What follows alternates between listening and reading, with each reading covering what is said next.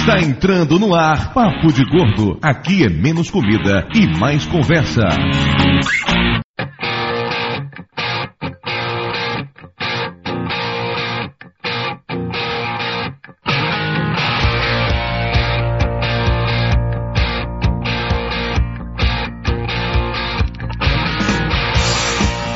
Ouvintes de peso, univos. De Salvador aqui é Dudu Salles. E chama o síndico. Ai, que original. Eu tô emocionada aqui. Criativo, nossa senhora. Você fez faculdade pra bolar um negócio desse, Dudu? Quatro anos de publicidade. Puta que pariu, não aprendeu nada, não.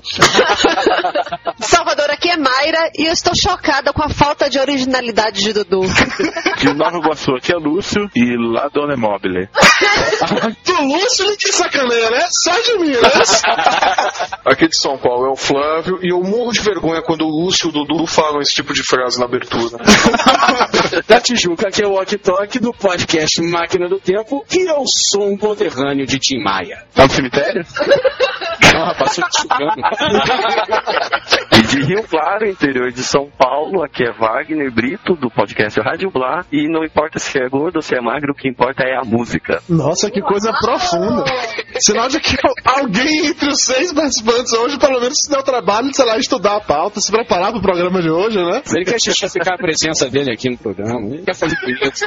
Caso vocês não tenham percebido até o momento, hoje nós vamos falar sobre música, mas não só sobre música. Vamos falar sobre os grandes gordos da música. Digo mais, sobre os enormes gordos da música. Tem tanto gordo na música que a gente selecionou apenas alguns para falar no programa de hoje. Obviamente existirão outros programas seguindo também esse tema de gordos da música, então se esquecemos de falar de algum, coloque nos comentários ou então não enche o saco porque falaremos dele no futuro. Necessariamente por tratar de um assunto tão importante quanto esse, música, e partindo do princípio que eu, Lúcio, Mayra e Flávio não sabemos nada sobre o assunto, eu trouxe dois pseudo-especialistas no assunto. O Ok do Máquina do Tempo. Eu gostei muito do tal do Pseudo, viu? Eu não conheço esse cara, não. Ele não grava o programa junto contigo?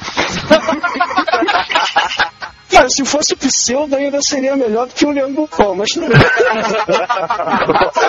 Olha, olha, olha, o cara tá tentando voo solo, né? Quer gravar um podcast sozinho daqui pra frente. Tá tentando se livrar do parceirinho, né? Pra mim, isso já é o Tim Maia baixando nele. Timaya seria se ele chegasse atrasado.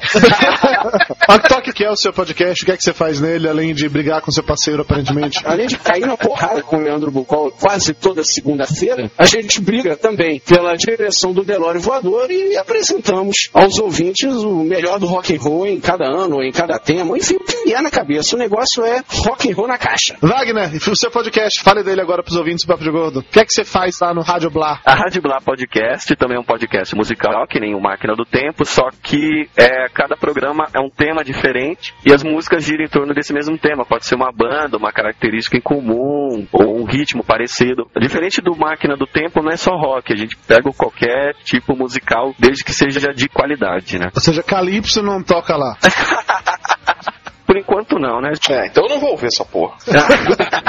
Que antes você ia ouvir, né, Flávio? Nossa senhora, eu já tava na fila. Se eu chamasse o Flávio pra falar de movimento punk paulista, aposto que ele ia querer. Puta que pariu, eu não fui punk, caralho! Flávio, você é o único cara nesse programa, além de mim, que conhecia joelho de porco, cara. Por favor, não negue! Não traia o movimento!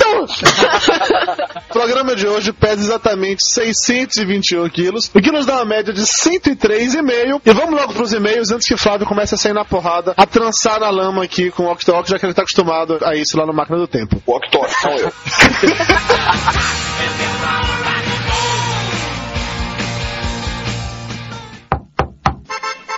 Dudu, chegou a carta. E não é cobrança.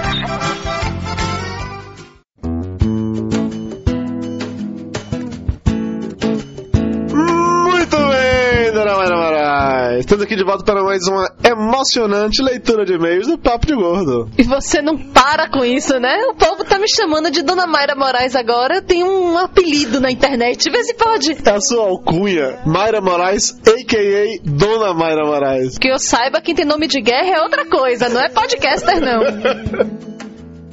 Nessa última quinzena recebemos vários e-mails, vários comentários dando parabéns pelo um ano de Papo de Gordo. Muito obrigado mesmo a todos vocês que comentaram, que baixaram, que acompanharam a gente durante esse último ano de podcast. E já que você está aí ouvindo a gente, gostando da gente, que tal aproveitar e transformar toda essa paixão, essa adoração em um voto? Mas um voto em que, dona Maria Moraes? Um voto para nos ajudar a dominar o mundo, pelo menos o mundo do comportamento. Isso mesmo, nós estamos concorrendo na categoria comportamento do Prêmio Podcast. Mostra que gordo é um estado de espírito. Você não precisa ser gordo para se comportar como um gordo. Então, vote no Papo de Gordo no Prêmio Podcast. Mas, Dudu, como é que eu faço para votar? As votações para o Prêmio Podcast começam no dia 5 de outubro. O link vai estar aí no site. Por favor, vota na gente. Peça para sua mãe, sua avó, sua tia, seus amiguinhos, sua ex-namorada, seu chefe, até mesmo aquele colega escroto que você não gosta. Bota todo mundo para votar no Papo de Gordo. E agora vamos para o próximo recado, que é o seguinte: Dudu, o arroz de festa da internet, deu uma entrevista para o blog Mil Combos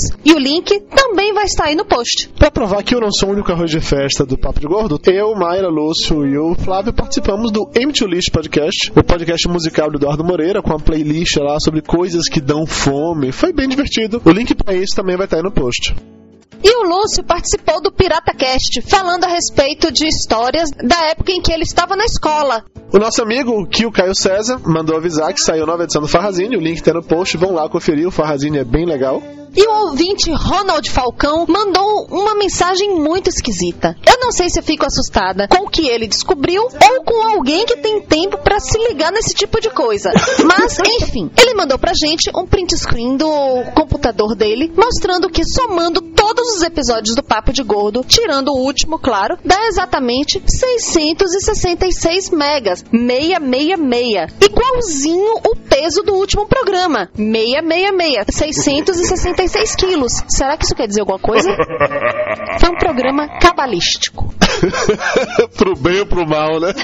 Nessa última semana, a galera aqui de Salvador que ganhou a promoção do Yo Frozen encontrou comigo com Mayra. Fomos pro shopping, conhecemos a loja do Yo Frozen, provamos Yo Frozen, demos muita risada, tiramos fotos. O link, inclusive, disso está aí no post. Eu sei que muita gente reclamou que só tava rolando promoção aqui pra Salvador, mas participe das nossas promoções ainda assim. Eu te garanto que coisas boas estão vindo por aí. E por falar em promoção, essa vai para o pessoal do Rio de Janeiro. O Lúcio foi assistir a peça A Gorda, estrelada por Fabiana Carla, a doutora Lorca do Zorra Total. E você também pode assistir. Todo mundo que mora no Rio de Janeiro, manda um e-mail pra gente até o dia 14 de outubro, ou seja, a véspera do próximo podcast. Nesse e-mail você deve falar um bom motivo para ir ao teatro de graça. A melhor resposta vai levar um par de ingressos. A peça está em cartaz no Teatro das Artes, do Shopping da Gávea. E se você do resto do Brasil está chorando porque não mora no Rio de Janeiro nesse momento, relaxe, eu prometo que vai vir uma promoção nacional muito em breve. Ou não. Entre pra nossa comunidade no Orkut, a comunidade Papo de Gordo. Nos siga no Twitter, no arroba Papo de Gordo. Todos esses links estão aí no post. E para variar um pouquinho, vamos ouvir uma mensagem de voz do Ian Ricardo.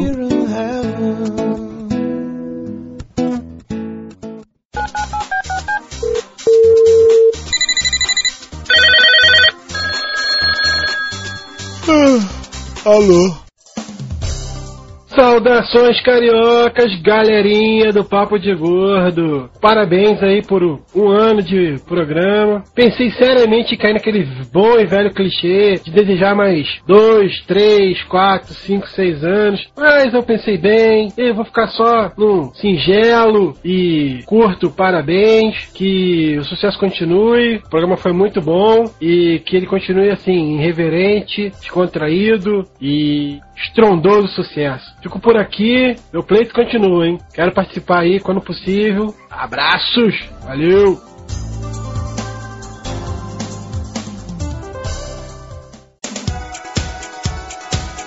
Muito bem, vamos agora para a leitura de e-mails. O primeiro e-mail é do Emerson Soares, 119 quilos, empresário. Ele diz o seguinte: Quase borrei as calças de tanto rir com esse programa. Estava escutando o podcast em pleno serviço, ainda bem que sou chefe, e dei tantas gargalhadas que chamei a atenção de todo o andar. Quando olhei, tinha uma multidão em minha sala para saber o que, é que estava acontecendo. Como a merda já estava feita mesmo e a balbúrdia corria solta, dei 20 minutos de descanso para o povo e aumentei o volume para todos ouvirem. Nós cagamos de rir. Continuem assim, estão cada vez mais se firmando como um dos melhores podcasts da internet brasileira. Em tempo. Dudu, leva a Mayra pra dançar. É, Dudu, isso aí, me leva pra dançar. Mas eu te levei pra dançar. Você dançou meia música do Emerson Nogueira, isso não é dançar. A questão de levar pra dançar não envolvia quanto tempo eu tinha de dançar. Apenas te levar pra dançar, horas. Eu não vou ficar aqui discutindo semântica, não, tá? Isso aí a gente vai resolver em casa, de preferência com a toalha molhada no meio da equação. Eita, mulher retada, sou! Agora a mensagem do Rodrigo do Quarto Sinistro, do Jerimum Beta, 17 anos, Mossoró, Rio Grande do Norte. Ele tem 70 quilos. Adorei o último papo de gordo. Pensava que os erros no final do cast eram engraçados, mas esses aí superaram qualquer um. Caramba, revelaram o lado negro do podcast. O papo de gordo está no top 3 de podcasts que escuto e realmente vocês fazem um ótimo trabalho. Espero que continuem assim. Abraços! O próximo e-mail agora é do Paulo Patux, do PatuxCast. Ele diz o seguinte: Salve, salve! Tive o enorme prazer de conhecer o Papo de Gordo há um mês. De lá pra cá, foram horas e horas de risada, inspiração e ganho de conhecimento. Oba! A historinha do Tio Lúcio serviu pra alguma coisa! Ele continua: É um barato ver como o programa é feito, o desenvolvimento das pautas e o quanto vocês nos fazem sentir em casa ao ouvir o episódio. Ousadia minha, mas me sinto um magro com alma de gordo desde que conheci vocês. Obrigado por tudo que produziram nesse primeiro ano de podcast. Um forte abraço a todos. A Dudu, o arroz de festa da Podosfera. a Mayra, a diva do Papo de Gordo. Eu! A Flávio, o tom ácido indispensável. O tom ácido quase estragado. a Lúcio, que finalmente desencalhou. A Conrad, que simpatiza tanto com os grilos que sempre traz eles para participar do Papo de Gordo. E ao Dr. Tapioca, o nosso correspondente especial direto de Amargosa. Que venham outros anos de sucesso e bom trabalho. E agora uma mensagem da Flávia Santos, que tão inspirada por nossas pérolas de sabedoria, escreveu um tratado, então uma resumida, para que pudesse caber aqui nessa leitura de e-mails. A Flávia Santos tem 16 anos, ela é de Porto Alegre, tem 64 quilos e 1,70 de altura. Gente, dá para fazer o IMC dela. Saudações mestres de peso. Conheci o Cash faz pouco tempo, justamente por causa desse arroz de festa que é o grande Dudu Salles. Já ouvi uns 15 mil casts com o cara. tá servindo para alguma coisa.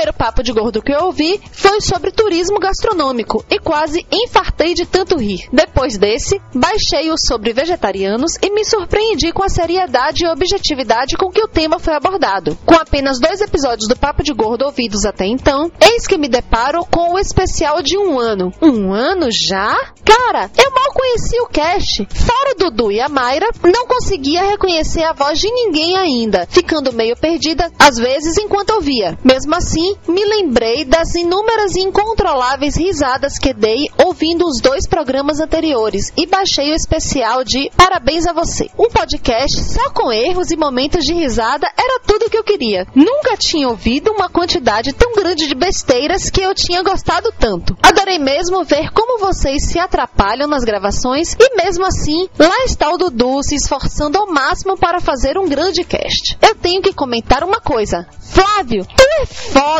cara. Como eu ri com as frases irônicas e absurdamente sarcásticas do cara. Tinha que ser meu xará.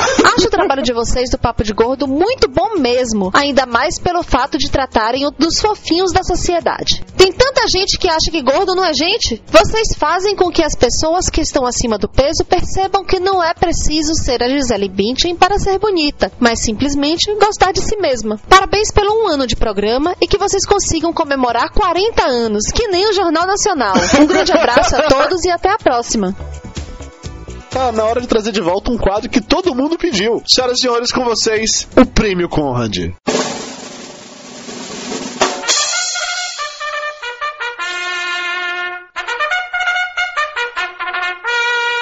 Prêmio Conrad de Humor.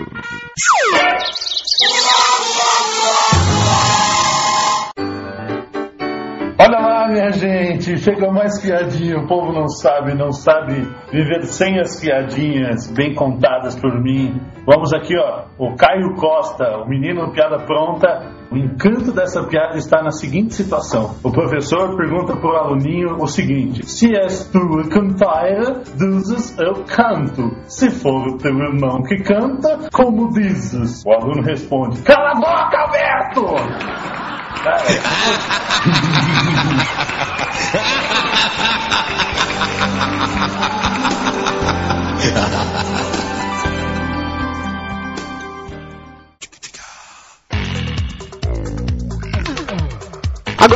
vamos ler alguns comentários do último episódio. Primeiro comentário do Sbriglio, lá do Pirata Cast. Ele fala o seguinte: Caramba, já se passou um ano. Um ano de mimimi do Dudu. Como assim um ano de mimimi? Por que todo mundo entrou no que eu sou mimizento? Ele continua: Grande cast é esse, ri do começo ao fim e passando por louco na rua. Parabéns mesmo. Mas agora que se passou um ano e vocês fizeram programas de todas as datas comemorativas, pelo menos as principais, como é que fica? Vamos fazer cast do dia da árvore, dia do soldado, dia do índio? Tem dia do gordo? Se não tiver, a gente inventa um, né? A partir de agora, 15 de setembro, o dia que o Papo de Gordo foi criado, virou o Dia do Gordo. E tenho dito.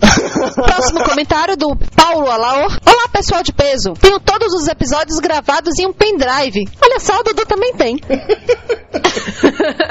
E sempre que o assunto gordo entra em conversa na roda de amigos, faço a divulgação do podcast de vocês e repasso os episódios anteriores pro pessoal ouvir. Opa, boa! Gostei! Gente, vamos nos inspirar no Paulo Alaor. Como tem muita gente que também faz isso, a audiência dos podcasts de vocês é muito maior do que vocês imaginam. Parabéns a todos! E como não poderia deixar de dizer, a voz da Mayra é demais. Opa, muito obrigada. Também adoro você e os seus comentários.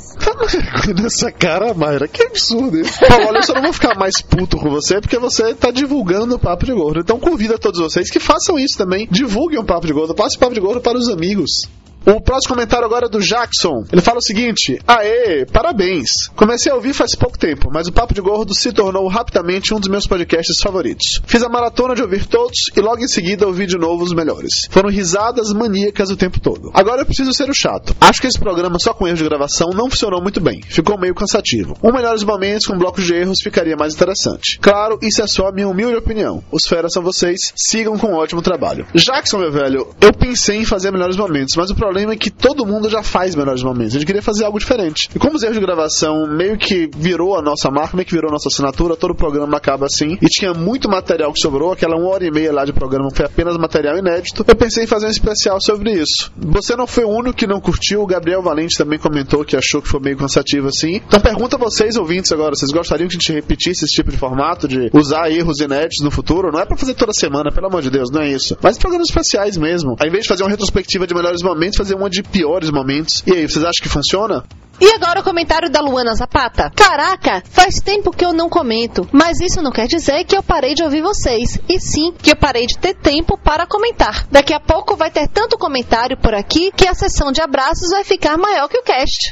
Uma das coisas que eu mais gosto do Papo de Gordo é a cantoria do pessoal. É o time de podcast mais musical do Brasil. Beijos! Luana, você só acha legal todo mundo cantar porque você nunca gravou com a gente, tá? Se tivesse que escutar o Lúcio cantando todo instante, você não acharia tão divertido assim. Mas uma coisa Luana estava certa. Realmente foram tantos e tantos comentários nesse último post. Foram 70 comentários com mais algumas dezenas de e-mails. Não deu mesmo. Eu queria muito poder citar o nome de todos vocês. Mas eu agradeço de coração a todo mundo que mandou comentário, todo mundo que mandou e-mail. E para agradecer a todos vocês, eu vou usar o nome de duas pessoas: do Brandão, que acompanha a gente desde o primeiro programa, e da Lita, que foi responsável pelo comentário de número 2000 do site. Através deles, eu quero que todos vocês se sintam abraçados por toda a equipe do Papo de Gordo. Então, muito obrigado por todos os comentários, por todos os e-mails. Continue comentando, continue mandando e-mails. A gente precisa disso com toda certeza para continuar fazendo um programa cada vez melhor. Agora valeu, chega de enrolação, vamos falar de música.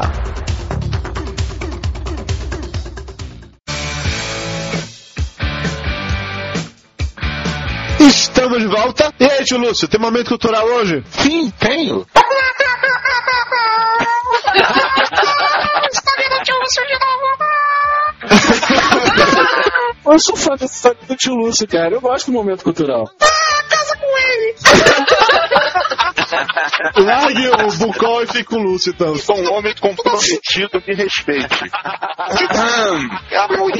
O canal de hoje é em homenagem a um dos gordos que serão citados neste programa. Todos dizem que a ópera só acaba quando a gorda canta. Isso leva à inevitável pergunta: por que afinal os cantores de ópera são gordos? Tirando algumas exceções, como José Carreiras, quando alguém pensa em cantor de ópera, pensa num gordo. E existem teorias para isso. Uma das teorias é que a gordura aumenta a ressonância gerada pela laringe, produzindo um som mais agradável. Tu tá de sacanagem comigo, né? Tô falando sério, cara. Acredite se quiser, cara. Eu peguei isso daqui em artigos acadêmicos do Google Acadêmico. Também tem quem defende que a razão dos gordos cantarem ópera melhor que os magros é a força do diafragma suportado pela largura da barriga.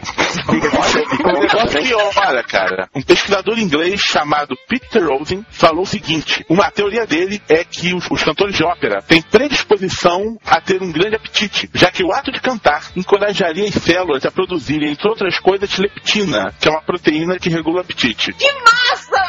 Cantar engorda, é isso. Adorei essa, adorei.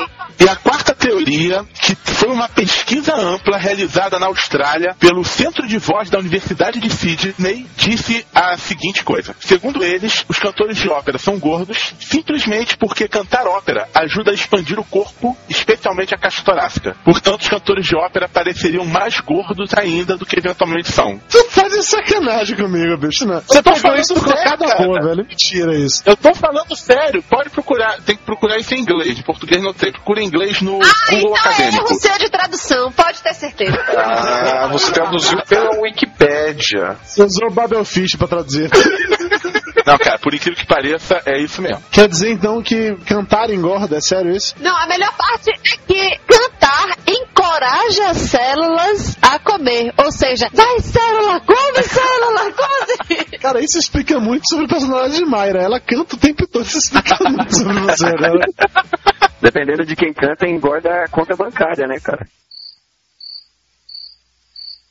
Puta piadinha ruim, vá se fuder, viu? Essa essa...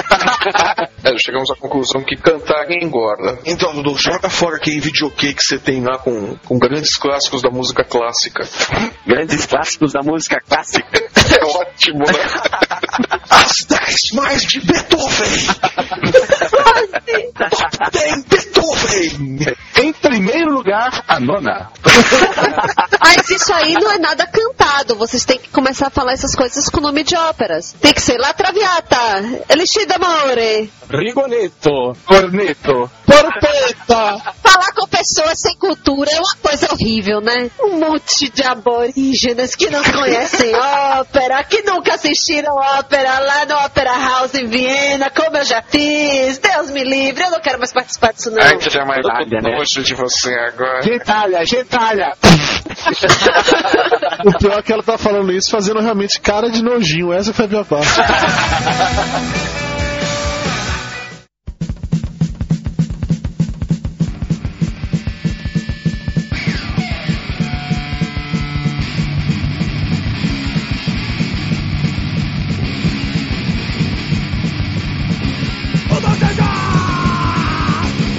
começar a falar sobre os gordos da música, começaremos com um gordo que leva o próprio nome gordo em seu nome. Ficou redundante para caralho, mas como ele é gordo, tá valendo. Estamos falando do João Gordo, também conhecido como João Francisco Benedan. Flávio, você que é o punk aqui de plantão do programa. Eu não sou punk. não traia o movimento. I hear funky people. Flávio, não me espanque, admita que é punk. Agora eu tô indo até aí, te de porrada. Espera que em 5 horas eu chego aí, cara. Espera.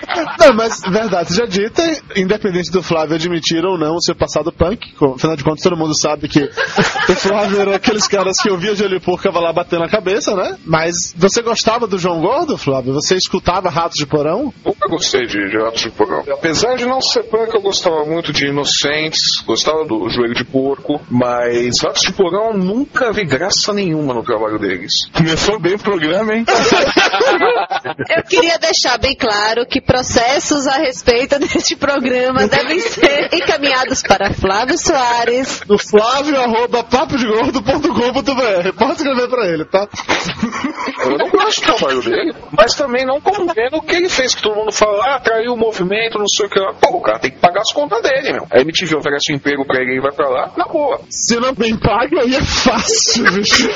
Cara, na boa, eu tive a experiência inusitada de assistir alguns shows do Ratos de Porão aqui no Rio de Janeiro. Entre eles, o histórico show em que fez o Circo Voador, a segunda versão do Circo Voador, pra ele na lá pra fechar. Você tá de sacanagem que você tava nesse show. Eu tava, né? Claro que eu tava nesse show. Eu, eu pariu, eu tinha, cara. cara, quando eu era adolescente, eu, eu tinha três casas. A minha primeira casa era o Circo Voador, a segunda era o Garage, que fica no- na beira do inferno, conhecido também como na rua Ceará, e a terceira era o lugar onde ficava minha cama onde eu dormia. Então eu tava sempre no Circo Voador. E eu estive nesse último show. Eu, eu nunca fui lá muito fã de Ratos do Porão, não. Normalmente eu ia pro show do Ratos quando tinha. Era Ratos do Porão e mais duas ou três outras bandas que eu gostava aí do underground, e acabava assistindo meio por osmose. Tá, mas teve o que nesse show de tão bom que vocês estão falando? Cara, o, o Circo Voador, ele foi pra baixo, cara. Ele desmontou depois desse show. Foi um dos shows mais importantes do Circo Voador, pra você ter uma noção. Foi o show mais importante porque foi o último. Vamos situar pra quem não é do Rio de Janeiro. Não... É, o pessoal deve estar achando que o circulador é, é um cirquinho que voa, gente. Vamos contextualizar pra poder entender. Momento Cultural 2.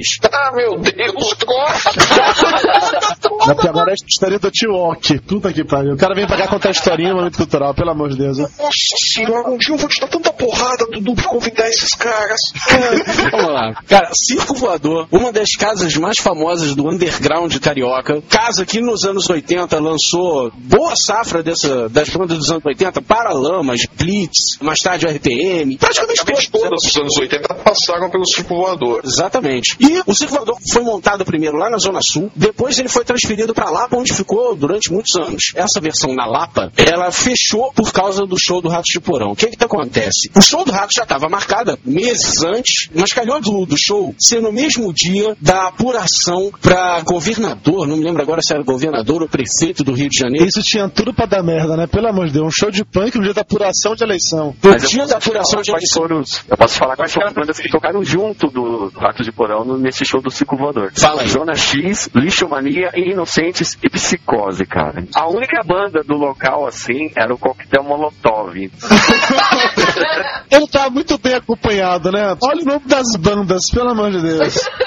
e Ratos do Porão para fechar a noite. Agora, o Conde, Luiz Paulo Conde, que foi o candidato que venceu aqui, ele já havia anunciado. Tipo, uma semana ou duas semanas antes do dia da apuração, ele já havia falado: olha, eu vou fazer discurso da vitória lá no Circo Voador. E o Circo Voador falando: não, porra, não rola, caralho. Eu tenho o show do- de uma porrada de banda punk aqui, pô, tocando aqui nessa merda desse show, desse palco, com Ratos do Porão e os cambá. Não vai dar pra vir, não. Eu vou, não vou, eu vou, não vou. Se tu vier, Conde, ó, problema é teu. Tu te vira, tu tá sozinho nessa merda. Beleza. Aconteceu o que aconteceu. Ratos do Porão no palco, João Gordo gritando, beber até morrer, essa é a solução. E aí, de repente, me chega aquela bandinha, tipo bandinha de porta de farmácia, sabe? Quando, quando inaugura a farmácia.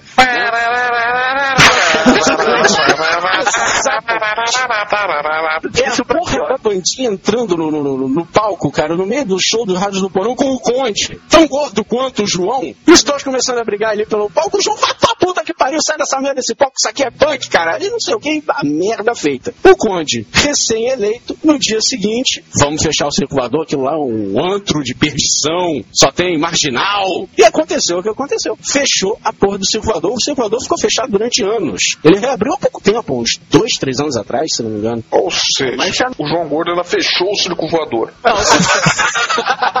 Ah, mas ele fez bem bater de frente aí com o Conde, cara. Eu queria mais era que ele tivesse dado porrada mesmo. Tivesse jogado o Conde ali. No meio do povo. Ensinando Pelo o Conde menos- a fazer moche, né? Vai fazer moche, seu gordo de merda.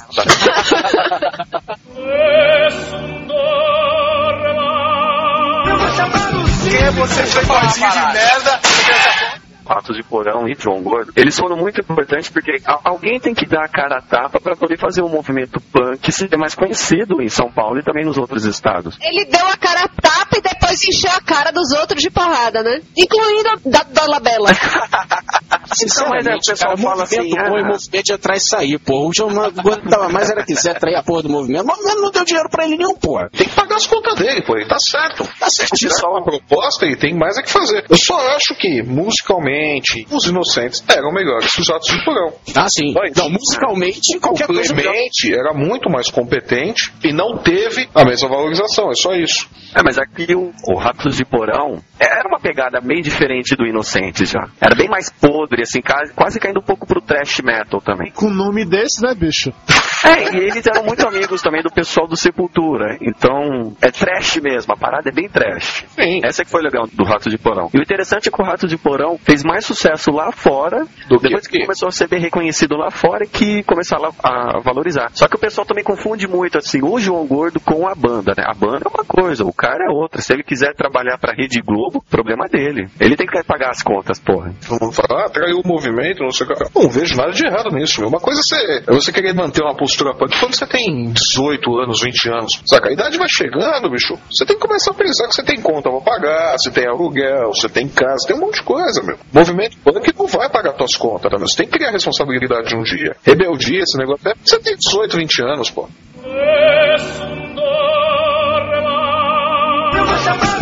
Você foi vozinho de merda.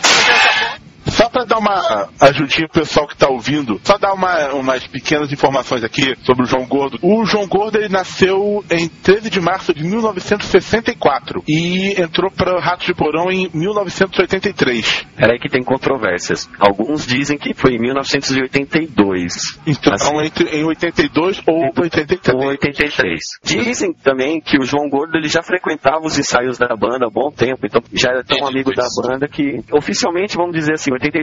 Mas o cara já frequentava os ensaios da banda antes e já tava cantando um pouco. Mas quem montou a banda não foi ele, né? Não, não, não, não, não. Ele era um fã que acabou fazendo parte. É, é como se fosse o amigo da banda e os caras convidam, ah, vem, vem um ensaio aí. E começou a cantar, né? Banda de garagem, banda alternativa tem sempre isso, né, cara? Quando começam os primeiros ensaios, aí o guitarrista chama os três amigos, o baixista chama mais cinco, o baterista chama os outros dez, é aquela porra daquele estúdio que é do tamanho de uma casca de ovo, fica lotado. Aí daqui a pouco ele começa a trazer cerveja, batapaca, Aí de, de banda punk virou Big Band, né? De tanta gente junto. Ah, o pior, né? Os caras os caras vão chamando gente, vão chamando gente, aí de banda vem o capital inicial, né? Flávio, você não tava lá no início? Conte aí, como é que era o momento punk no início? Conte pra gente aí. Caralho, eu não fui punk, bicho, eu não sei. Porra. Se você procurar na Wikipédia por punk, cultura punk, tem uma foto de Flávio Soares. O link vai estar no post, pode procurar que tá lá.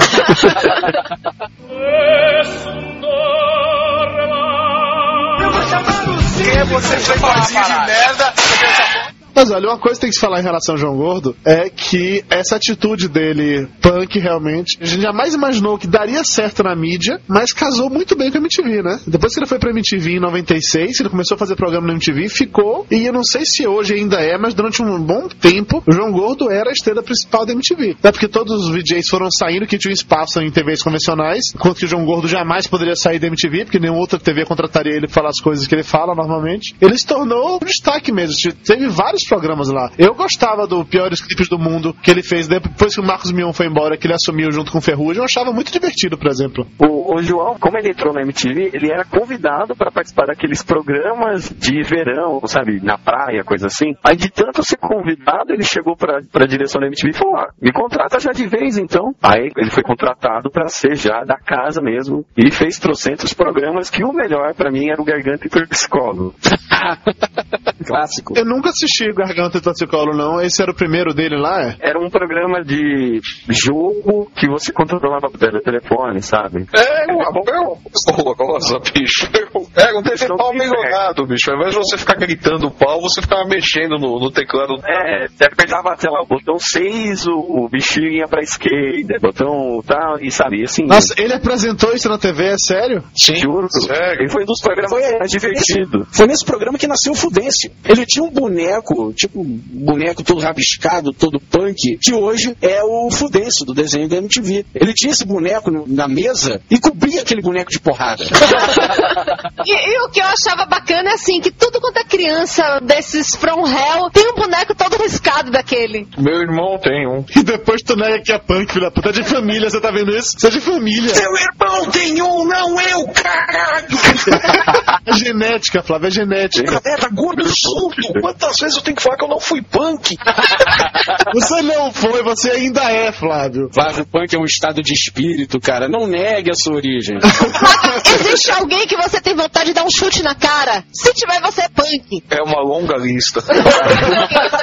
Flávio vai fundar o papo de punk agora.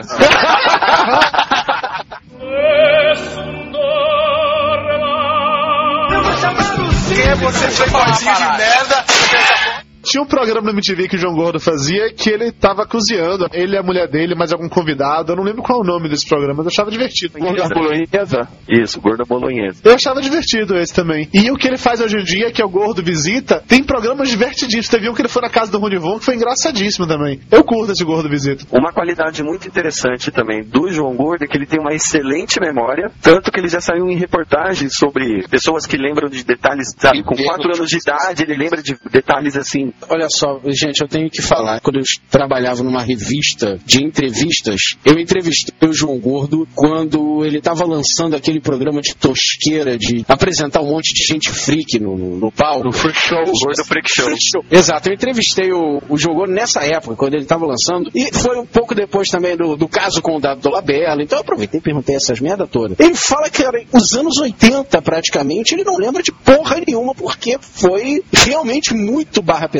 em, em termos de uso de droga, cocaína, maconha, heroína, assim, enfim, cara, o, que for injetável, cheirável, fumável, qualquer coisa do tipo, o cara tava dentro. Então realmente os anos 80 foi um, é um espaço em branco. Fora isso, o cara, por incrível que pareça, intervenção divina, sei lá o que for, o cara consegue se lembrar realmente de tudo, né? Porque ele consegue se lembrar de gostar de comentar quando era criança, vai ver ele encher de droga porque ele queria esquecer disso. E até hoje não conseguiu.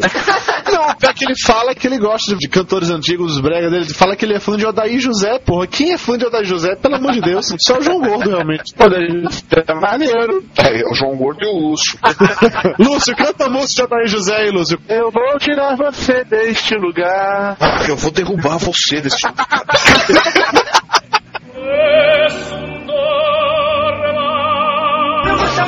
Quem é você, seu de merda? Quando chegou em 2000, né, o João ele sofreu um, derrame. Ele fumava pra cacete nessa época, até três maços de cigarro por dia. Viu, Flávio? Viu, Flávio, como o fumo faz mal pras pessoas? Mas o Flávio fuma porque ele é punk, cara. É, Agora que é por é contra o sistema. com mais vontade ainda de voltar a fumar. Isso é seu passado punk, é seu sangue punk falando mais alto. É o gene gritando nas suas células. E você quer afrontar. Isso mesmo, vá, Flávio, libere o punk que há em você. Não, eu eu não vou entrar nessa discussão. Esquece. Então, então voltando ao que eu estava falando antes do Flávio começar a defender seu passado punk, em 2000, logo depois do derrame do, do João Gordo, ele parou de fumar, né? E em 2004, segundo está me dizendo aqui a tia Wikipédia, ele fez a cirurgia. A fonte de pesquisa dos caras, a Wikipédia. Peraí, a cirurgia foi em 2004 ou ele casou em 2004? Aqui não tá claro. Wikipédia é foda, puta que pariu. É, a Wikipédia é uma fonte de informações super confiável, né? Posso estar errado, mas eu acho que ele, quando sofreu esse derrame, ele já estava casado. Não sei se ele já tinha os filhos, mas eu acho que ele já estava casado com a Argentina lá. Olha, eu confio mais na informação do Ok Tok, que não está vendo a Wikipédia, do que na, na informação do Lúcio e do Dudu. Eu também confio mais na informação do Oktok. Tem muita gente irresponsável nesse mundo, né, cara? Se eu começar a falar qualquer besteira aqui, vocês vão acreditar também. Olha, tem uma ponte aqui no Rio de Janeiro. Chamada Niterói, né, Oktok? Você tá vendendo, né? Faz um preço camarada pra vocês. Olha aí, Luciano, negocião pra você, hein? Cita aí o que você falou pra poder colocar na Wikipédia.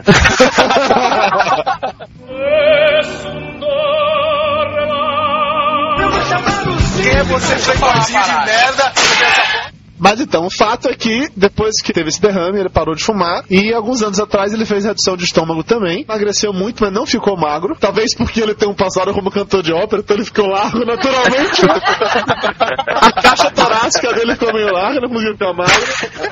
só dar algumas curiosidades sobre o João e o Ratos de Porão. Em 1991, o João Gordo, né? Ele tocou junto com o Ramones no show de 91 que eles fizeram aqui, na extinta casa da Dama Choque, que é sensacional você ver. Parece que o João tá mega, hiper, ultra chapado, se vocês puderem ver os vídeos. Parece, mas ele não estava. Nisso. Só parece. Quando eu não tenho provas concretas. ele participou também com o Sepultura no extinto Hollywood Rock. Eles cantaram Eu tava lá nesse. pelo sistema. Você tava nesse também, Foxtok? Eu tava lá. Cara, você não trabalha não, velho? Que porra é? Você vai pra show de rock o dia todo? Vai trabalhar, porra. Cara, teve uma época que eu trabalhei como jornalista musical. Eu tava todos esses shows a trabalho. Que desculpinha, né? Que desculpinha.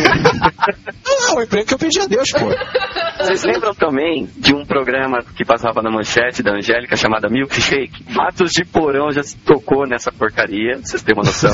Cara, isso é muito bizarro, velho. Eu não consigo imaginar João Gordo tocando no milkshake, velho. Que porra é essa? É, cara. É, tocou no Chacrinha também, não foi? Tocar no Chacrinha era até aceitável, pô. Chacrinha tinha uma coisa mais underground, pô. Os Titãs, quando estavam começando, tocaram no Chacrinha. Todo mundo tocou no Chacrinha. O Iga tocou no Chacrinha. Legião tocou no Chacrinha. a Capital tocou no Chacrinha. Agora, só pra fechar, em abril deste ano foi lançado o documentário Guidable, que faz toda a trajetória do Ratos de Porão, e talvez vai ser lançado agora no final de 2009, em DVD ou começo de 2010. Vale a pena porque tem cenas raras, principalmente do Ratos de Porão com o pessoal do Ramones. Tem só uma curiosidade que é importante falar também. O João Gordo também lançou um livro chamado Consciência do Gordo e que está disponível para venda no link aí no post do Papo de Gordo. Volta, volta, fala de novo o nome do livro.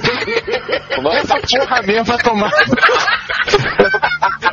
Esse livro, eu acho que lembrei, é porque ele tinha algumas vinhetas na MTV que só aparecia a cabeça dele e o que ele falava uns pensamentos meio estranhos. É, é isso. Ah, eu lembro Passava bastante na. MTV. Eu lembro, eu lembro. Era tipo uns provérbios orientais, assim, furrecas, sobre cotidiano, sobre política e afins. É, vocês falando bem desse jeito vai vender uma barbaridade no link do site.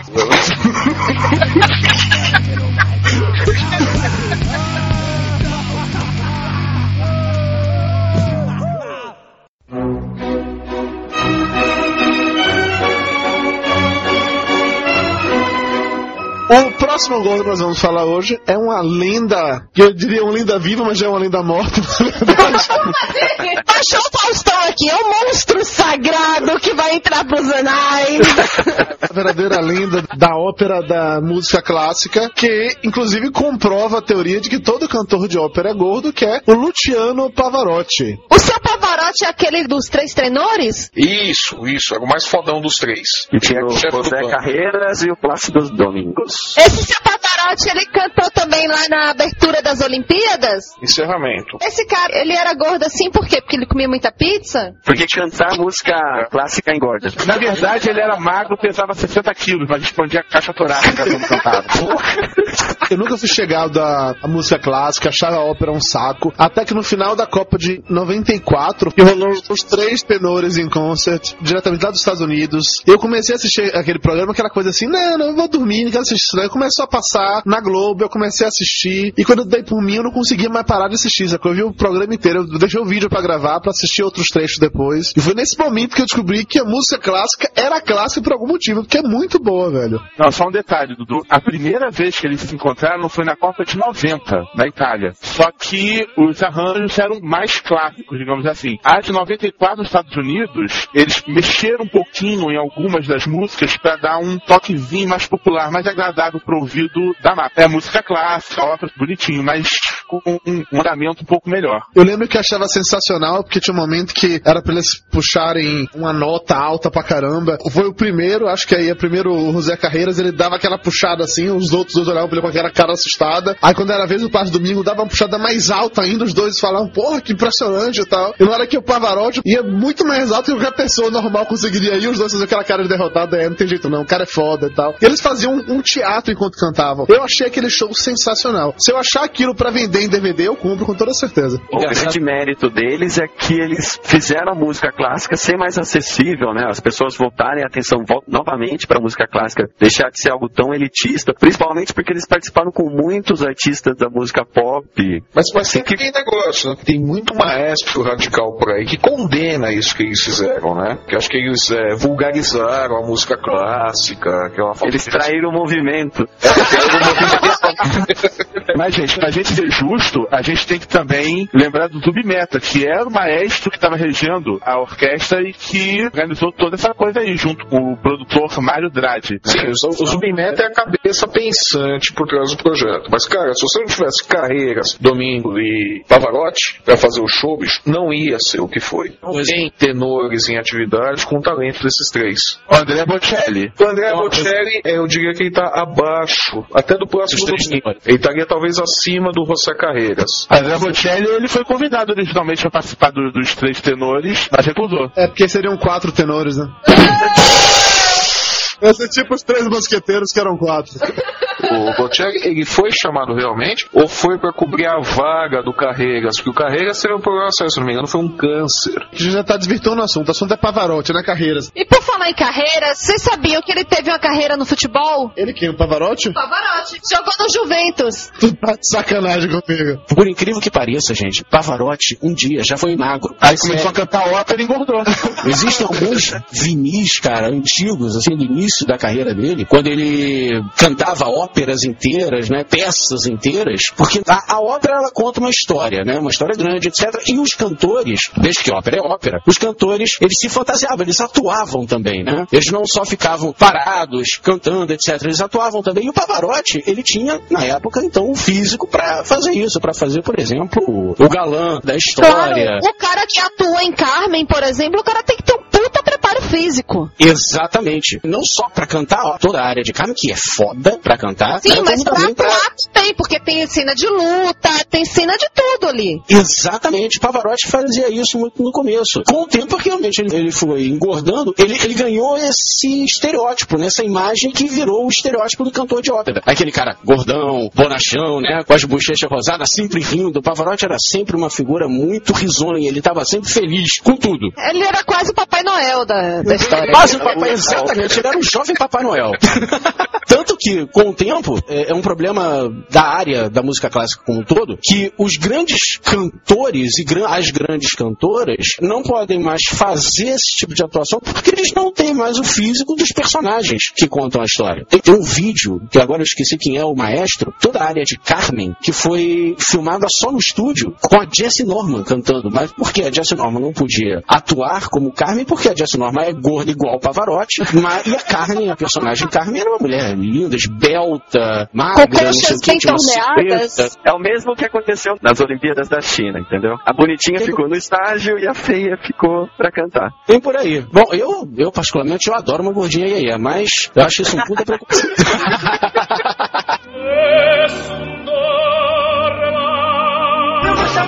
Quem você foi gordinho de merda? Mas fala a verdade, todo gordo sonha em cantar o Barbeiro de Sevilha. Se eu que nem o pica-pau, então. Fígaro, Fígaro, Fígaro. O problema é que o gordo começa cantando Fígaro e termina Fígado, Fígado, Fígado. Porra, que faz falta, hein? Tá difícil, viu, filha? Aí fica complicado.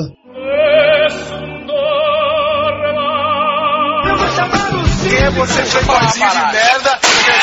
Uma coisa curiosa sobre o Pavarotti é que ele era tão pop, mas tão pop, que ele gravou com vários astros pop. Ele gravou com U2, The Cos, gravou com Bon Jovi. Puta que pariu, Bon Jovi. Cara, peraí, mas também gravou com o Roberto Carlos. Ah, ele se salva. Com, com o Robertão se salva, pô. Robertão é o cara. Eu já falei isso mais uma vez. Você viu os dois cantando Sole Mio? Não, deve ter sido bizarro, porque o Roberto Carlos, ele não muda a nota. Roberto Carlos fica na mesma nota. Ele puxa as pessoas pra nota dele. É isso que o Roberto Carlos faz, sacou? Caraca, não tinha o Pavarotti naquele show, aí veio o Roberto Roberto Carlos, abaixa a voz, Follow me. Caraca. Cara, seria de fuder ver Luciano Pavarotti cantando emoções, né? Já imaginou puxar a música. E- e- e o Luciano Pavarotti lá. Seria interessante isso. Luciano Pavarotti fez bem parecido, cara. Ele cantou Te voglio bene, Sade, que é praticamente uma MPI, né? Música popular italiana. É, é quase uma, é quase uma música de Roberto Carlos feita lá, também lá pro final de carreira, né? O cara começou a gravar com esse monte de gente, começou a gravar música popular, começou a fazer três terrores, pô, isso tudo no final de carreira. Você falou três terrores? Ah, não fala isso. Ah, para com isso. Não, não, que Três Tenores é muito bom, cara. Até cantaram no Brasil, inclusive. É, aí era fim de carrega mesmo. Aí, aí, aí era quando o grupo já ia se separar. Já estavam com brigas internas e tal. Não, mas o bizarro, cara, é que o Pavarotti, ele fez dueto com Celine Dion, com Rick Martin e com as Spice Girls. Que porra ele cantou com as Spice Girls, pelo amor de Deus? O Pavarotti era praticamente uma vadia, meu. Pagando, ele ia. Se ele ainda tivesse vivo, ele ia fazer um dueto com a Joelma, cara. Você tá de sacanagem comigo. Não, com a Stephanie. No meu CrossFox, eu vou sair. Mais ou menos por aí. Que nojo.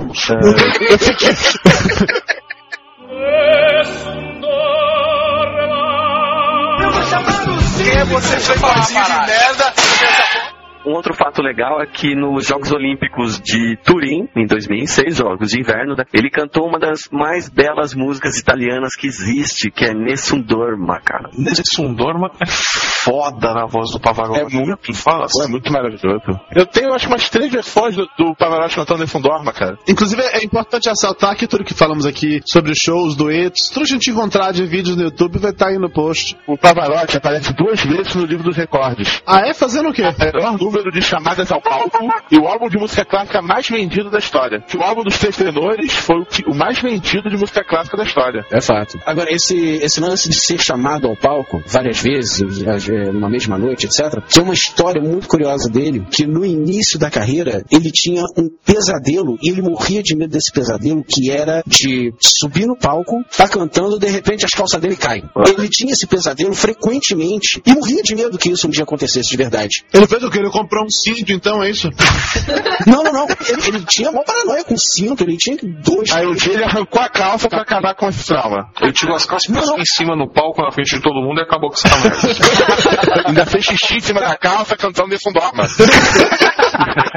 É, não chegou a tanto, mas teve um dia em que ele estava sendo chamado, né? O público estava chamando ele para entrar no palco pela terceira vez. E o cara era mó arroz de festa, igual o do Salles, né, cara? Já pediu pra ele subir no palco e voltava pro palco pra participar na mesma noite. O cara era foda. Quando tivesse o faxineiro aplaudindo ali, pedir pra ele voltar, ele voltava. teve um dia em que o público chamou, ele queria en- ensinar uma outra peça e ele foi trocar a roupa. E cadê a calça da outra roupa? Sumiu. Caraca. Cara, não, para. Não volto mais. Acabou a noite. Fechou tudo. Não volto mais. Sumiu minhas calças, acabou tudo. Para, para, para, para, para. Deu, deu uma de, de, de João Kleber, né, cara? Para, para, para tudo. Olha a citação que o indivíduo me traz. Tem uma de João Kleber. Puta que pariu. Continua, ó. Que aí? Cara, mitologia ou não, superstição ou não, desse dia em diante ele nunca mais teve o tal do sonho. Mas ele entrou com calça ou sem calça? Eu não entendi. Ele não entrou porque ele perdeu a calça. Ele não voltou, ele não entrou no palco pela segunda ou terceira vez, sei lá, porque ele voltou pro camarim pra trocar de roupa e a calça da outra roupa sumiu. Sei, sei lá, se ele perdeu, alguém perdeu, ou sumiu, enfim, sumiu. E ele, porra, lembrando daquele sonho, caralho, tá acontecendo. Não, não volto mais pra pôr do palco. Desse dia em diante, ele nunca mais teve esse sonho. Ficou tranquilo o resto da vida. Quem é você, fantasia de merda? Gente, vocês estão falando aí dele aqui no Brasil, cantou com Roberto Carlos e tudo mais. Ele cantou sete vezes no Brasil. É uma coisa de festa. brasileira. É, é o Dudu Salles da Itália. Vocês falando isso. Eu e o Pavarotti temos realmente muitas coisas em comum. Peso.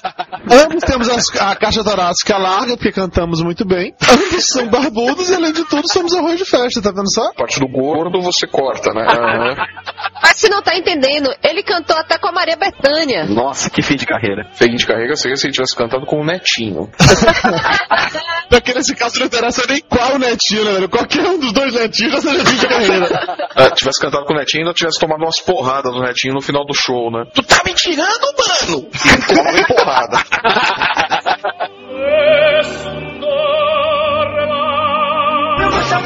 Quem é você, playboyzinho de merda? Não, só uma coisa. Ele já dá ópera, que é uma parte da música clássica, e música clássica é boa pra dançar. Por falar nisso, Dudu, você já levou a Mayra pra dançar? Música clássica é boa pra dançar, seu ignorante. Não, é. Valsa, gente. Valsa é uma música clássica pra dançar. E Pavarotti canta muita valsa, inclusive, né, ô animal?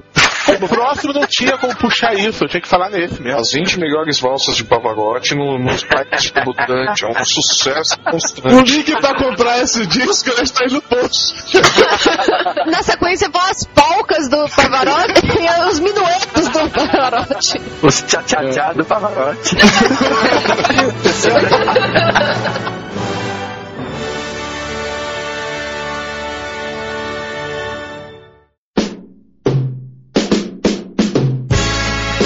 Pra encerrar esse cast da maneira correta, com o maior símbolo gordo da música popular brasileira, o meu amigo, que não era Aço Carlos, o síndico Tim Maia. Porque você se foi, quantas saudades eu senti. Ele cantou nesse um dorma?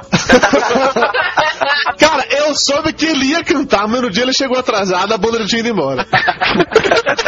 Ok, toque, o Tim Maia foi seu vizinho, como você comentou, né, do bairro da Tijuca. Fala sobre ele aí, você gostava do Tim Maia? Quem não gostava de Tim Maia, por favor, cara. Os caras que contratavam ele, né? Ele nunca aparecia no show, os caras odiavam ele. Sabe o que é pior, cara? Os caras gostavam de contratar o Tim Maia, mesmo quando ele não aparecia, porque os filhos da puta ainda conseguiam levar pelo menos metade do dinheiro. Então eles sempre chamavam o Tim Maia, mesmo que ele não aparecesse, ainda levavam com cascalho por fora. Os filhos da puta conseguiam isso. O Tim Maia tinha um nome, a ETA, eu acho, tinha uma sigla, inventado uma sigla, pra essa máfia da produção musical, né? Tanto de disco quanto de show, etc. Se não me engano, era ETA ou EBA, enfim, não me lembro agora qual era, qual era essa sigla. Cara, era tudo uma máfia desgraçada. E o Tim Maia cagava e andava pra isso, né? Ele falava gordo, preto, cafajeste, cara. É a minha definição. Não precisava de mais. Mulheres do Brasil que estão interessadas em oktok, ele é gordo, preto e cafajeste. Mandem currículos para oktok.máquinadotempo.blog.br Eu ainda tenho que comer muito feijão com arroz pra chegar ao nível de Tim Maia, cara. Tijucano, pelo menos, eu já sou. Já tô no Não, caminho. não, não, comer muito arroz e feijão não. Você ainda tem que beber muito uísque, cara. Era o de menos, cara. E outras cositas mais. É, esse e outras cositas mais é que é o perigoso, né? O- um amigo meu trabalhou numa agência de comunicação que fez toda a parte gráfica da biografia do Tim Maia. Que está no post do Papo de Gordo para comprar. Tá, é mesmo? Nossa. E ele falou que para alguns outros trabalhos ele visitou, chegou a visitar o Tim Maia, já em fim de carreira também. Cara, sabe o Jabba? Jabba the Hutt? Guerra do Era o próprio Tim Maia, né? E tinha o Ed Mota acorrentado ali, né? Agora é mais dois de moto com aquele biquinizinho da Princesa Leia, pelo amor de Deus, eu tô pesadelo essa noite, velho. Por que, que você acha que o Tim Maia morreu? De desgosto, né, cara? Exatamente. Eu ia falar, essa porra aqui, meu sobrinho, puta que pariu. O cenário que ele contava é que ele entrava na casa do Tim Maia, era aquele jaba, naquela cadeira reclinável de papai, assistindo televisão, com os dois potes de Tupperware de cocaína do lado. Caralho! Sinta-se à vontade, amigo. Brinque como quiser. Quer um pouco, tem aí até a rodo. quiser passar no pé pra tirar um pouco. Passar pé, talquinho pra tirar a sujeira. Tá, tá valendo. Esse era o cenário. E, e aquela olheira, né, que, que ocupava três quartos do rosto. Tem uma história muito legal do Tim Maia que eu vi num documentário que passou na TV de como surgiu aquela música Azul da Cor do Mar, clássica, né? Ele surgiu numa época que ele, desculpa a piada, quando ele tava encalhado e, e o amigo de quarto dele pegava tudo quanto era mulher e ele nada, e aí ele ficava tocando violão, olhando pra um pôster tipo desses de... violão, putz. Pensei que você ia falar outra coisa. E outras mais. Que incrível, né? Aí você vê aquela palma da mão peluda no Tim Maia, tudo faz sentido, né? Puta que pariu, então era isso. E ele compôs essa música olhando para um pôster de uma dessas modelos de borracharia que tava no fundo uma praia. Aí daí onde veio essa história? Porque o cara tava encalhado, o amigo do quarto pegava todas, né? E um pouco mais. E ele lá só tocando, Ele só tocando e tocando, né? e tocando, tocando, tocando. Aí ficou azul da cor do mar. Ficou azul da cor do mar, a mão ficou peluda, passou a enxergar mal. a cara cheia de espinha.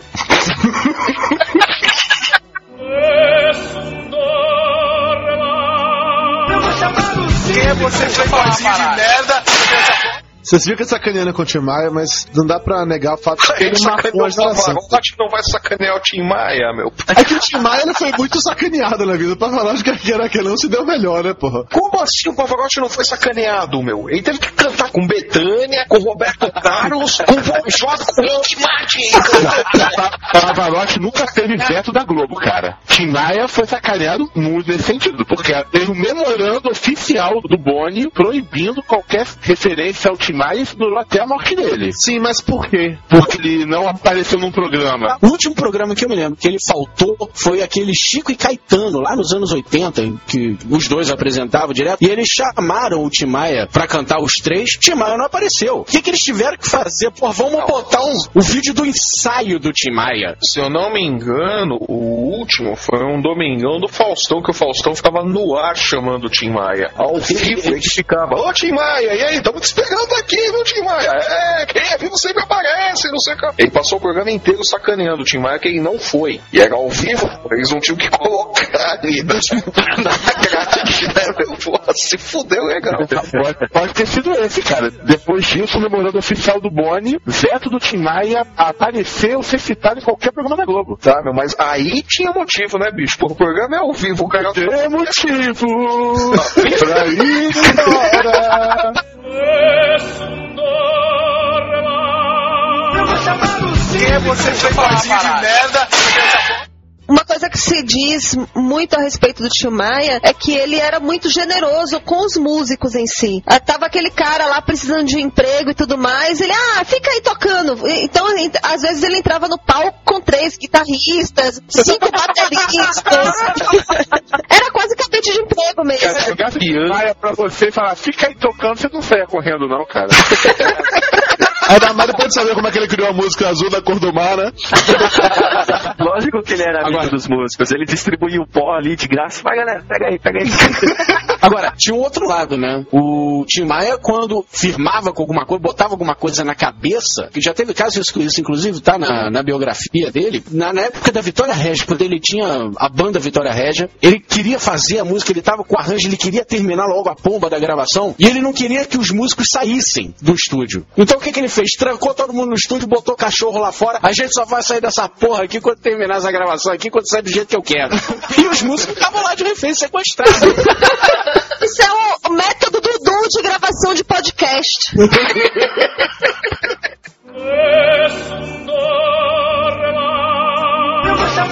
Quem é você, fãzinho de merda? E podemos dizer que o Roberto Carlos é onipresente nesse papo de gordo de hoje, porque ele participou dos Sputniks com o Tim Maia, não foi? É, lá ensinou Roberto Carlos a tocar. Olha como quiser. Daí surgiu quando eu estou aqui vivendo esse momento lindo, né? Interessante do, do Tim Maia é que ele morou nos Estados Unidos uma época e cumpriu cana lá por posse de drogas, né, velho? O cara morou lá entre 59 e 63, foi preso por posse de drogas, acabou sendo deportado de volta pro Brasil. E nesse meio tempo o cara aprendeu a nata do soul, né? Lá nos Estados Unidos. Por isso que ele chegou aqui trazendo a black music. Isso é uma coisa legal, que ele levou esse estilo soul pra dentro da MPB brasileira, que até então tocava aquela uma coisa bem estilo Jovem Guarda ainda, ele que revolucionou essa porra toda. Guarda, criatura. Ué, antes de... Bossa nova. Ah, Jovem Guarda, Bossa Nova é a mesma merda. Foi nessa época da Jovem Guarda, inclusive, que o Tim Maia ganhou o apelido de Babulina. Por causa do Rockabilly Bob Alina. Da música do Rony Self, Babulina, que fazia sucesso nos anos 50. Só que aquela pronúncia linda, maravilhosa de Tim Maia é o Babulina. Ah, vamos cantar aquela música, vamos cantar aquela Babulina, Babulina, vai. Babulina, Babulina. Mas, Era- aliás, era ele e o Benjor, né, que tinha essa pronúncia maravilhosa de Babulina. Tinha, não, o Benjor também. O inglês do Benjor é uma coisa de. Da, me- da mesma escola que o Joel Santana, né? É, o, o inglês by Joel Socana. É, ele, o João Santana, o Jorge Ben e a Sasha, né? Não fale assim do meu anjo, vocês não merecem falar do meu anjo, vou derrubar todos vocês agora.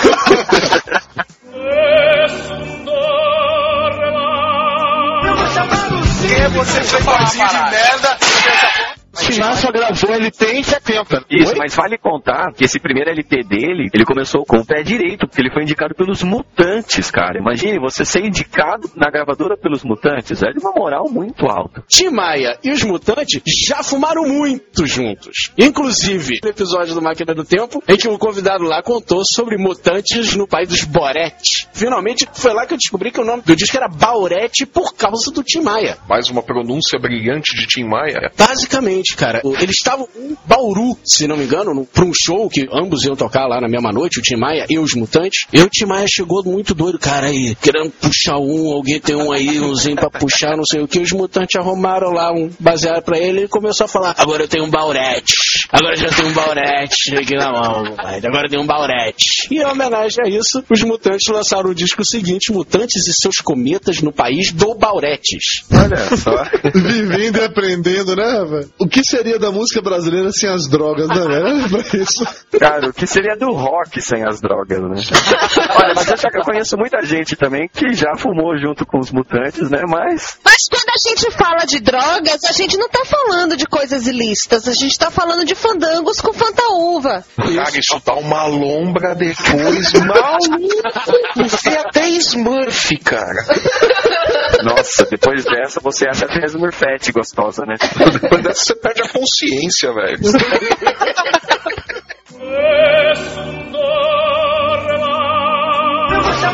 Quem é você foi gordinho de merda?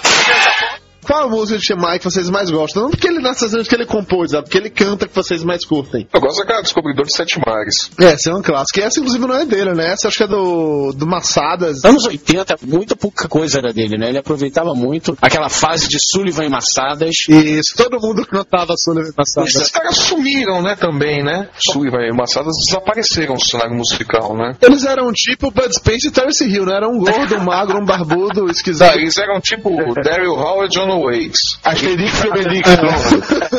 Eu gosto muito de Azul da Cor do Mar. É uma das minhas preferidas. É, a ódio aos punheteiros do, do mundo, entendi. Isso explica muito sobre você, Wagner. A fase que eu mais gosto do Tim Maia é ao mesmo tempo a fase cuja letra mais me irrita, que foi a fase racional. Musicalmente falando, é a fase mais criativa, mais inspirada do Tim Maia e da banda Vitória Régia. O cara tava com a voz assim, limpíssima. Foi quando ele se meteu lá na, naquela religião doida lá do mundo racional, universo e desencanto. O cara resolveu se limpar todo, né, das toxinas e ficar limpo, ficar caretão. Durou quanto tempo isso? Uma semana. Cara, eu não sei te dizer, acho, acho que ficou mais de um ano. Foi- Foram dois anos. Então, porque ele chegou a gravar dois discos, né? Racional Volume 1 e Volume 2, que são maravilhosos. A única coisa chata que tem nessa merda dessa fase é que a cada três estrofes o filho da mãe enfiava ali. Leia o livro Universo em Desencanto. Puta que pariu, parecia pregação de evangélico hoje em dia. Era um saco. É tipo o comercial da Polishop, né? Esse negócio da cultura racional tem até hoje. É daqui de Nova Iguaçu, inclusive. É, eles têm esse livro Universo de Desencanto que vem direto, cara. Eu fui vizinho de Bienal deles. Quando trabalhei na Bienal em 2001, ele era o estande do meu lado. Todo dia eu ficava ouvindo lá as explicações deles sobre isso. E não se converteu, não? Não, cara, inclusive, quando eu era pequeno, uma vez, eu acho que um amigo do meu pai levou ele lá no Retiro Racional, que fica lá em Tinguá, área rural aqui de Nova Iguaçu. Aí eu lembro pequenininho, a lembrança que eu tenho é aquela área verde enorme, uma porção de gente vestida de branco andando de um lado pro outro. Não era tipo a versão do paraíso nas novelas da Globo, né, cara? Normalmente é sempre assim, um campo enorme e um monte de gente É, porque lá eles ficam esperando os extraterrestres, cara. Exato. Porque era o mundo racional no Sol, eles começaram a querer ser livres. Aí a consciência foi se expandindo. E aí, Ah, o que que se expandiu, Lúcio? mente foi se expandindo. a mente foi... E aí foi transformando a luz do sol numa luz prateada e depois transformando a luz dourada que é hoje em dia. Aí depois ficou azul da cor do mar. Provavelmente. Voltando ao Tim Maia, então, né? E, Lúcio, qual é a sua música favorita do Tim Maia? Eu gosto de várias, não tenho nenhuma favorita não. Aquela Não Quero Dinheiro, só quero te amar, eu gosto. Descobridor dos Sete Mares também. Eu acho que Primavera talvez seria a que eu mais gosto, não sei. É o que eu ia falar. Primavera é uma poesia muito bacana. Agora, na minha fase de vida atual, é sossego. Ah, se eu curti, nem me apontar. Eu acho que é porque ele meio que declamava mais do que cantava. que Ele ficava lá aquele negócio do retorno, retorno, eco, eco. Nem me apontar! Que não saía disso, eu achava divertido essa música. Mas você gostava do Tomo Guaraná, suco de caju, gravada para sobremesa, né? Sim, sim, sim. Tome Guaraná. Hum, suco de caju, goiabada. É sensacional esse. Bem música de gordo isso, na real, né? Ô Maíra, você falou de sossego aqui na pesquisa ou na Wikipédia, né? Tá dizendo que o Guns N' Roses no Rock in Rio 3 fez uma versão rock da música Sossego. Alguém já viu essa versão? Eu tenho medo de imaginar isso. Ah, eu também. Eu sou por isso que eu queria saber. Você já ouviu o Talk? Não duvido, porque Guns N' Roses no Rock in Rio 3 eram uma colcha de retalho tão grande. Duvido até que o Axel Rose soubesse quais músicos estavam ali naquele momento. Era qualquer coisa, né, né? O cara passou 12 anos trocando de músico. O cara tinha uma versão diferente da banda por semana. Então chegou lá na hora daquele troço, que tu faz parte dessa banda, pô. Provavelmente pode ter acontecido isso. Ter algum guitarrista do Tim Maia ali no meio, sabe? E resolveu lembrar da... tocar com o Tim Maia, né? O Axel achou estranho, né? Olhou pra trás, tinha lá 15 caras segurando triângulo, né? 18 zabumbas, 12 baterias, né? Pô, porra, tá meio estranho esse pau.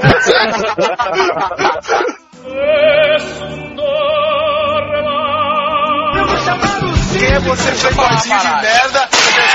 De onde é que veio essa história do Tim Maia ter virado síndico? Quem é que criou essa história? Como é que foi tão conhecido? Qual a relação disso com o W Brasil? Os senhores entendidos da música popular brasileira. Ó, que você que era vizinho de porta do Tim Maia. Você que curtiu muito. Você que ficava lá vendo azul da cor do mar com ele. Você que foi vizinho de anos do Tim Maia. Alguns quarteirões e algumas décadas de distância. Mas, se eu não me engano, a culpa disso é do Benjor, né? Benjor e Djavan, se você botar lado a lado as letras, quem consegue ser mais incompreensível? Eu ainda tô na dúvida. Ah, Djavan, Djavan ganha, cara. Djavan ganha. Djavan tenta se levar a sério, pô. Jorge Benjor eu não. O Benjor sabe que, que aquilo lá não vai fazer sentido nunca, né, meu? O Djavan não, ele acha que aquilo vai fazer sentido. Pois é, coitado do Tim Maia acabou entrando no meio dessa letra aí, de gaiato, né? É aquela coisa assim, tava passando na rua. Exato. Eu acho que foi mais pra rimar, sabe? Ele precisava de um refrão que, que rimasse, coisa assim, e botou. Vou chamar o síndico. Tim Maia!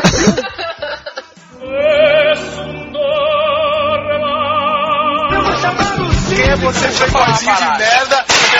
Depois que o Tim Maia voltou dos Estados Unidos, quando ele foi preso e deportado, ele chegou no Rio de Janeiro e ele foi preso por furto de uma mesa. Como assim furto de uma mesa? O cara roubou uma mesa pra quê? Mais importante, o que, é que tinha nessa mesa? E o Tim Maia ele tentou seguir a carreira política, porque pelo menos ele se filiou ao PSB em 97. Ele foi candidato a alguma coisa? Não, né? Candidato a síndico. Mas não apareceu pra fazer campanha eleitoral.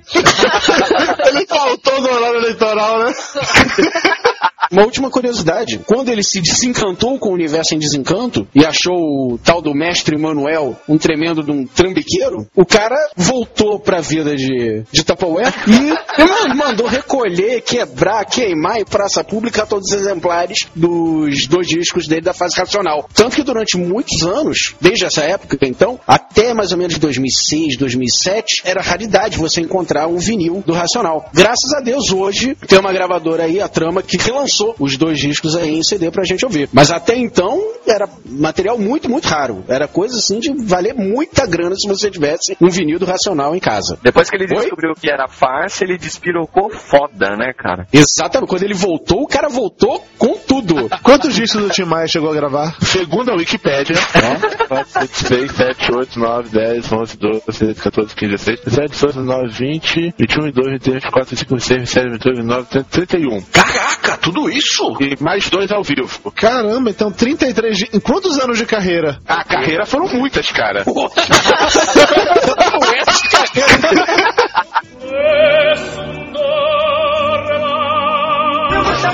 Quem é você, playboyzinho de merda? Tem o epitáfio do Tim Maia, né, cara? A última grande frase que ele mandou no último show dele, e que ele foi, ele estava lá. Naquela história, né, de ele sempre esque- esquecia as letras das músicas, ele deixava a banda tocar, ah, vai, vai tocando, vai tocando. Aí, de repente, ele para assim, manda a banda parar toda, põe a mão assim no peito, sente aquela dor, todo mundo ficou assim, aquele silêncio, no... aí ele volta ao normal, chega no microfone. Aí, quem tem cu tem medo, falei? Um, dois, três, quatro, vamos lá! E continuou o show. Acabou o show, voltou pro camarim, teve o tal do infarto fulminante que o levou à morte. Morreu com 140 quilos, inclusive. E com quantos Tupperware? Vocês querem ver como você Coleção, sabe quanta né? é, né, meu? Puta que pariu. Isso dá pra feliz por ser amado por alguém, porque eu te amo, eu te adoro, meu amor.